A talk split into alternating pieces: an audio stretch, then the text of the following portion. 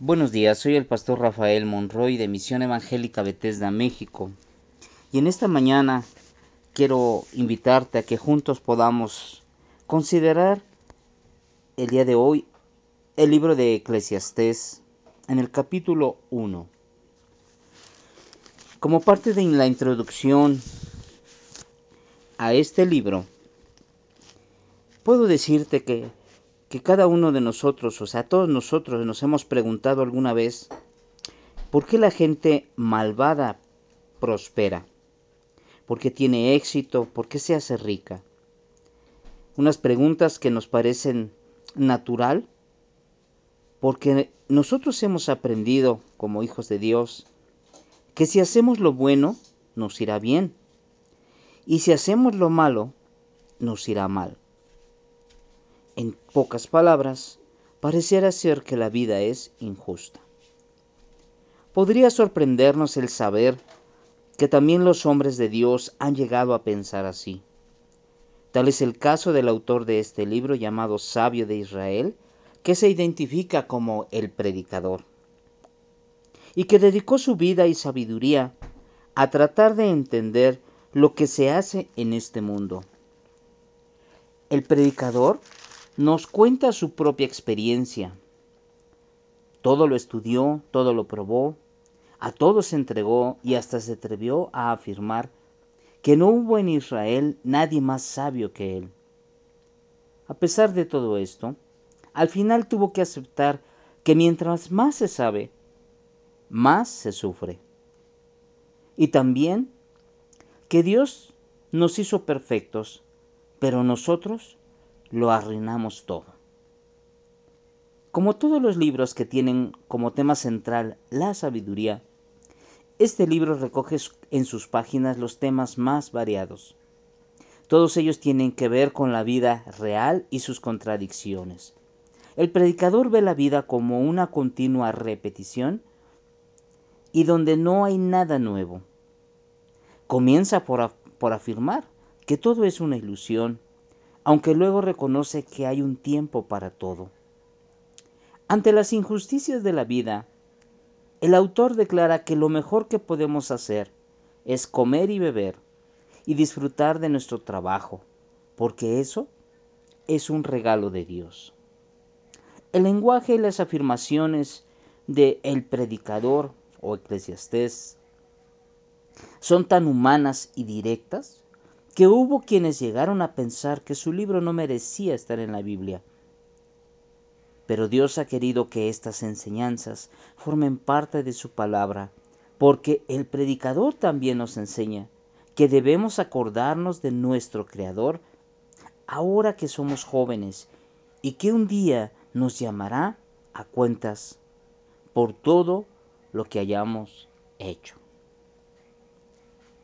Esa es la introducción que vamos a hacer en esta mañana al libro de Eclesiastés o el predicador, que así se le conoce también. En el capítulo 1 dice la palabra del Señor de la siguiente manera. Nada tiene sentido.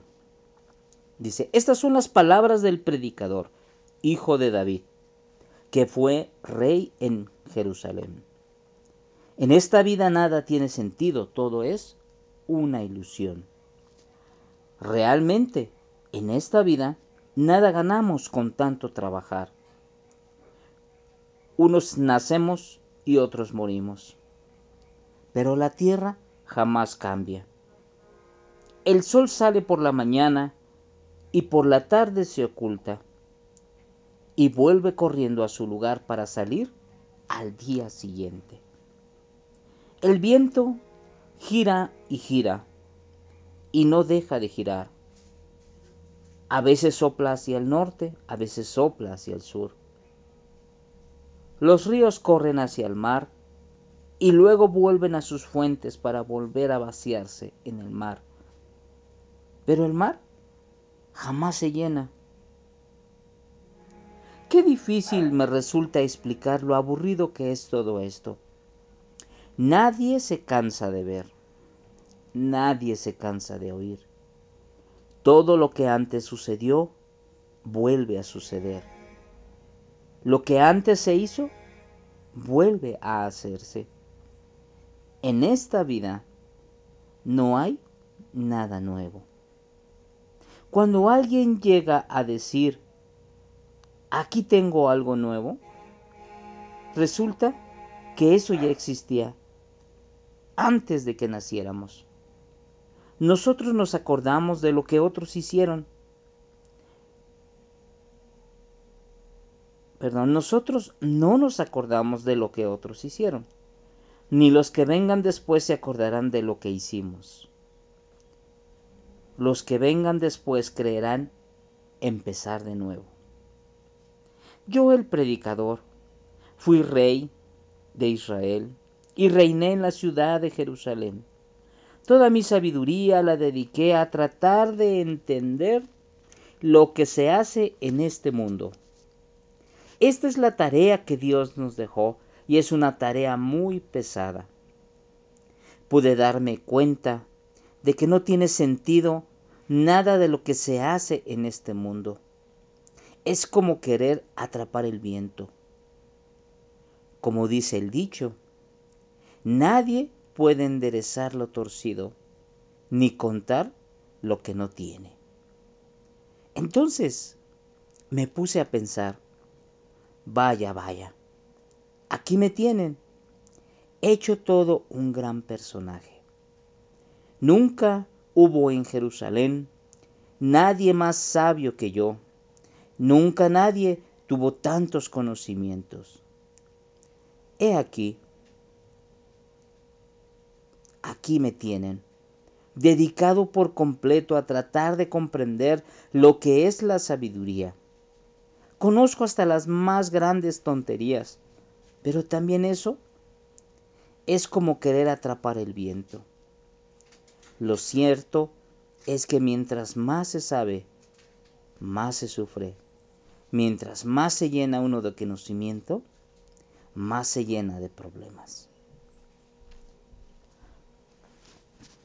Este es el capítulo 1 del libro de Eclesiastés. Y en la primera parte nos habla acerca de que nada tiene sentido. Y, nos hace reflexión o nos, o nos hace alusión más bien a que en esta vida nada tiene sentido, pareciera ser que todo es una ilusión, ¿verdad? Pareciera ser que pues en la vida trabajamos y trabajamos y trabajamos pero pareciera ser que nada ganamos. Unos nacen, otros mueren. Dice, pero la tierra es la misma, no cambia. Vamos a decir, el siglo de la vida no cambia. El sol sale por la mañana y por la tarde se oculta, y pareciera ser que durante la noche corre nuevamente a volver a ponerse listo para salir al día siguiente. No se hace alusión a que el viento gira y gira y no deja de girar. Y que a veces gira en una dirección, a veces gira en la otra. Pero finalmente no se detiene, sigue girando. Dice, los ríos corren hacia el mar y luego vuelven a sus fuentes para volver a vaciarse en el mar. Esto es, después de que corren grandes distancias los ríos y llegan y desembocan en el mar,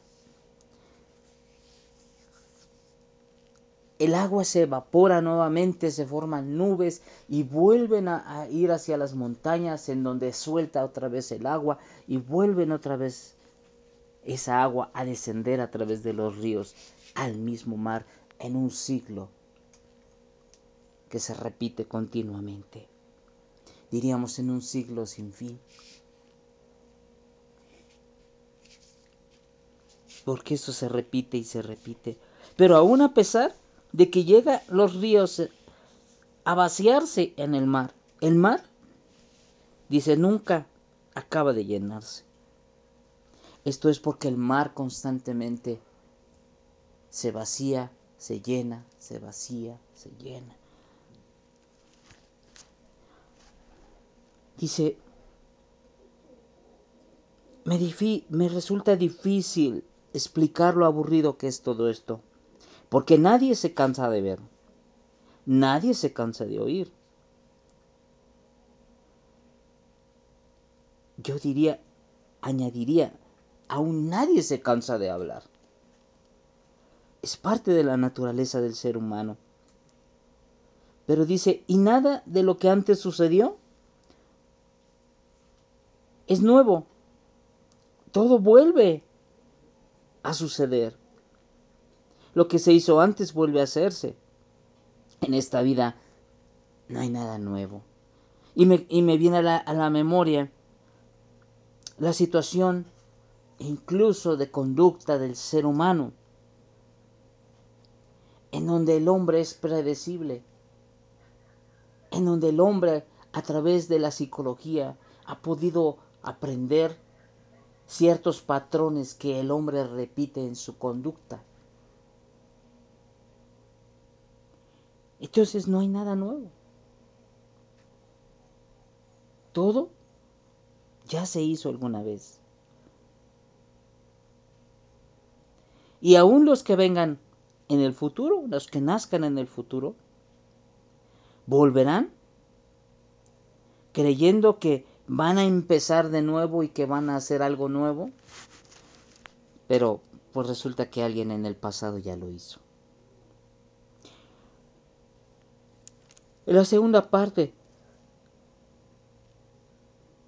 el predicador nos indica que nada vale la pena. Y esto, y esto lo cuenta en función de, de, que, de que expresa que Dios nos dejó una tarea que es muy pesada. Tratar de entender lo que se hace en este mundo. Dice que se dio cuenta de que no tiene sentido nada lo que se hace en este mundo, pues es como querer atrapar el viento. ¿Podremos atrapar el viento? Nadie, nadie lo ha podido hacer. Atrapamos aire en un globo, pero no atrapamos viento. O como dice aquí, o es como el dicho que dice, que nadie puede enderezar lo torcido ni contar lo que no tiene.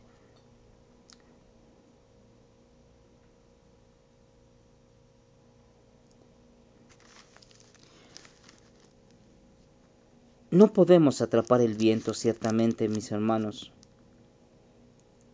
pero podemos entender algo cierto, que mientras más sabemos, más se sufre. Mientras más se llena uno de conocimiento, más se llena de problemas, como acaba este capítulo primero del libro de Eclesiastés o el, o el libro del predicador. Si bien es cierto, en este tiempo es bueno saber noticias de lo que está pasando, pero si te llenas demasiado de noticias, vas a sufrir más. Porque las, estas, estas noticias, este tipo de noticias, eh, nos hablan de puras calamidades. Mientras más escuches noticias de lo mismo, lo mismo, y de otras cosas que están sucediendo que no han dejado de pasar, como la violencia, como los robos, los asesinatos, entonces más tendrás temor, más te llenarás de prejuicios, más te llenarás en tu corazón de dolor por lo que sucede. Estudiemos la palabra de Dios y eso nos va a alentar para seguir. Estudiemos mejor la palabra de Dios para que podamos adquirir un conocimiento de nuestro Dios y podamos entender lo que está sucediendo. Algunos piensan, ¿por qué es que si Dios es tan bueno, hay hambre? ¿Por qué si Dios es tan bueno ha permitido estas enfermedades? ¿Por qué si Dios es tan bueno permite que haya eh, asesinatos y muertes? A través del estudio de la palabra vamos a entender y, y comprender cómo es que Dios permite todo esto o por qué lo permite siendo tan bueno. Pero también entenderemos que el hombre, por la falta de conocimiento, está errado, está fallando y hace lo que no debe hacer.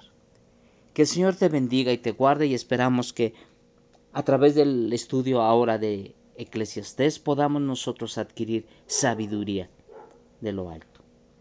Que la paz de nuestro Señor Jesucristo esté contigo y estamos viéndonos o escuchándonos el día de mañana, si Dios lo permite.